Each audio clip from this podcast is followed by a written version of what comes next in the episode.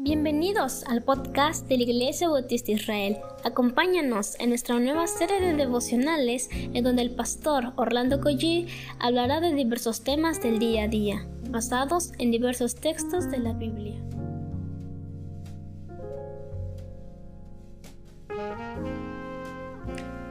Muy buenos días queridos hermanos, qué, qué gran gozo me da que estamos con vida por la misericordia de Dios, nos ha dado nuevas fuerzas, esa es la bendición del Señor. Vamos a orar y continuamos. Padre, muchas gracias Señor porque tú eres nuestro Salvador, tú eres nuestro Señor. Señor, ¿qué haríamos sin ti, Padre? Dependemos de ti, Señor. Por favor, danos nuevas fuerzas, Señor. Abre puertas a tus hijos en sus trabajos, Señor. Da sabiduría, Señor. Revístenos de humildad, Padre. Permite que podamos llevar las cargas los unos con los otros, Señor. Permite que hablemos la verdad cada uno con su prójimo, Señor. Ayúdanos a ser creyentes bíblicos, Padre. Ayúdanos a vivir tu palabra. En el nombre de Jesús. Amén. Mire que hoy voy a compartir tres, tres joyas, tres principios bíblicos que están en este capítulo 10 del libro de Nehemías, versículo número 30.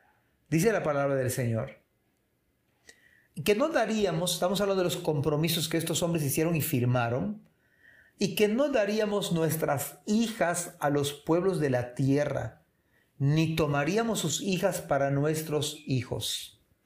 La pregunta válida es por qué Dios prohibió que estos hombres tomaran hijas de otros pueblos y por qué prohibió el hecho de no dar a sus hijas a otros pueblos. ¿Acaso Dios quiere hacer la vida complicada a los creyentes? ¿O quizás Dios quiere librar a los creyentes de futuros sufrimientos, de futuros quebrantos, de futuras lágrimas por unirse a una persona que no teme al Señor? Si eres soltero todavía, obedece el mandato del Señor no te unas en yugo desigual con los inconversos. ¿Qué compañerismo tiene la luz con las tinieblas? ¿Qué parte el creyente con el incrédulo? ¿Qué tiene que ver el templo de los ídolos con el templo de Dios? Recordemos a Sansón. Sansón no hizo caso de este mandato. Y Sansón perdió su cabello, perdió su fortaleza física, Perdió el poder espiritual que él tenía, ya que era un creyente. Pero era un creyente enamorado de muchachas que no eran cristianas o creyentes. Hay que recordar que también Sansón perdió los ojos, perdió a las mujeres de las cuales se había enamorado, finalmente perdió la vida. Él era un creyente verdadero, pero pasó a la historia como un, hombre que no hizo caso al mandato del Señor. Primera lección. Versículo número 31. Asimismo que si los pueblos de la tierra trajesen a vender mercadería y comestibles en día de reposo, nada tomaríamos de ellos en ese día ni en otro día santificado y que al año séptimo dejaríamos descansar la tierra y remitiríamos toda deuda. Mis amados hermanos, esto viene desde el Éxodo capítulo número 20. El día de reposo santificarás. Este segundo principio, esta segunda joya bíblica, tiene que ver con esta verdad bíblica. Nosotros los creyentes, el día le llamamos al día de reposo del cristiano es el día del Señor. Es el día en que Cristo se levantó entre los muertos. Si tan solo oyéramos la voz del Espíritu Santo, que debemos dedicar el día domingo para las cosas del Señor, que es el día domingo, el día de adoración, el día del reposo cristiano, de tal modo que usted trabaje todo lo que puede de lunes a sábado a menos que usted esté en una empresa que le obligan a trabajar domingo, pero si usted es el emprendedor, si usted tiene la bendición de no trabajar el día domingo, hermanos, no lo desaproveche. Es el día donde toda la familia debe ir a la iglesia, donde dejamos de hacer negocios y dedicamos ese día al descanso sagrado, a la adoración al Señor, a estar en familia, a ir a escuchar la predicación. No es el día para ir de pesca o ir al súper o ir de paseo. Es el día que ha de santificarse al Señor. Pero ahí les va la tercera joya.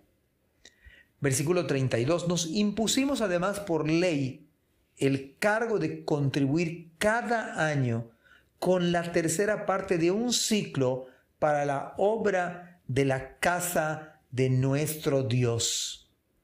Mis amados hermanos, ellos mismos se impusieron por ley el cargo de contribuir cada año.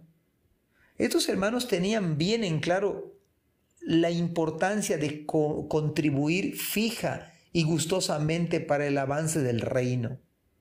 Y tenían el entendimiento claro de cómo funciona una congregación. No dice la palabra de Dios que hicieron una tómbola, una rifa, una venta de panuchos, una venta de tamales. No. Ofrendas generosas, ofrendas voluntarias, más allá incluso de nuestros diezmos, mis queridos hermanos porque Dios ama al dador alegre, más aún los creyentes del Nuevo Testamento. Cada miembro de iglesia debe ser un hermano generoso, dadivoso.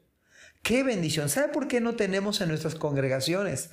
Porque los hermanos, hay mucho materialismo. Los hermanos no estamos dando generosamente. Hay mucho materialismo, hay mucho consumismo. ¿Sabe usted cuántos hermanos están con las tarjetas de crédito? Es increíble que nos enredamos con las cosas del mundo, pero no, no tenemos ni siquiera para una ofrenda sacrificial. No tenemos para una ofrenda significativa para el adelanto del reino. Qué dicha es que su iglesia pueda sostener a su pastor, pero además que pueda sostener a otros pastores, a otros misioneros en otros estados, en otros países. Y además ese mismo recurso, con sabiduría, si gustosa, fija y alegremente los creyentes, cada uno aparta según haya prosperado y lo lleva a la iglesia. Hermanos, nuestras iglesias tendrían lo suficiente para que, este, para que el Evangelio se extienda. Y además, si tenemos algunas instalaciones, para que nuestras instalaciones estén lo mejor posible, en la mejor presentación. El problema de nuestras congregaciones es que no hemos aprendido a santificar el día del Señor. Es que no hemos aprendido a, contribuir fija y gustosamente. Porque ¿quién le da el trabajo a usted y a mí? ¿No es acaso el Señor? ¿No acaso le, hemos de hacer caso si Él nos dice, no te unas en yugo desigual con los incrédulos? No te cases con una filistea. No te cases con un filisteo. Evítate lágrimas. Evítate quebranto. ¿No acaso nos dice el Señor que debemos dedicar el día domingo para las cosas santas? ¿No acaso nos dice que debemos de todo lo que Dios nos da, darle con gozo, porque de su misma mano le damos, es lo que Él nos da. Le damos lo que Él nos da. Dios no se beneficia, pero el reino de Dios puede ser de bendición si usted y yo contribuimos alegremente. Qué bendición esta mañana aprender esto. Una verdadera joya en medio de la semana para meditar y prepararnos para este fin de semana que se viene acercando. Mis amados hermanos, que Dios les bendiga y usted medite yo en estas palabras. Gracias por escuchar este podcast. Te invitamos a compartirlo y a seguirnos en nuestras redes sociales para que no te pierdas el contenido que tenemos preparado para ti. También nos puedes encontrar en nuestra página web www.ibismerida.org y contáctanos al correo ibismerida.gmail.com Gracias por acompañarnos. Hasta la próxima.